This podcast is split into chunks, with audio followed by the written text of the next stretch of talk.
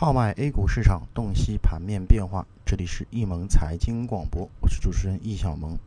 那么今天是二零一四年的九月二日，我们先来了解一下今天啊沪深两市在收盘之后的一个表现情况。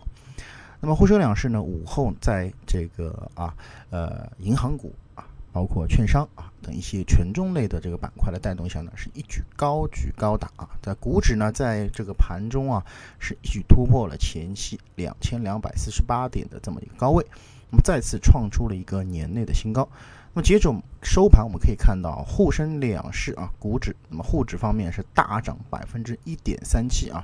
创业板方面呢，同样是表现强势，收盘是涨了百分之零点八四。那板块方面啊，港天国防午后继续发力，收盘是大涨百分之五点幺四，港口、水上运输。那么等这些板块呢都有不错的这么一个上涨。午后行业板块方面是消灭了这个跌幅榜啊，汽车制造今日连袂啊，这个石油石化和医疗服务成为这个最佳配角啊，应该说是涨幅并不是非常的明显。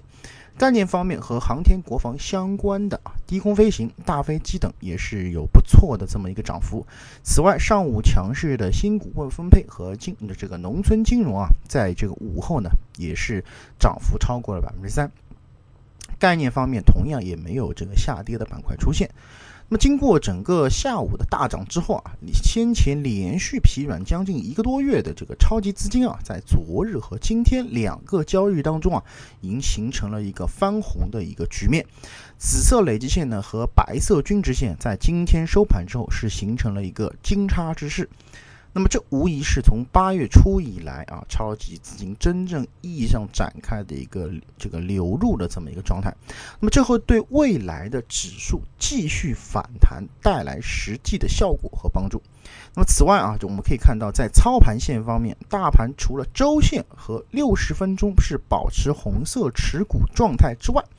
今天收盘之后啊。日线的买入信号呢，应该说已经是呼之欲出了。通过软件的啊这个明日提示，我们可以看到，只要明天保持阳线啊，大概的位置在两千两百三十点以上，那么且成交量能够放大到二点四亿手以上的话，那么日线上的买点确认呢，就是板上钉钉的事情了。所以说，就目前的操作而言，既然大盘已经是以上涨为主基调了。那么可以适当配置一些市场当中目前的蓝筹股，以及一些有具有改革概念的这些品种。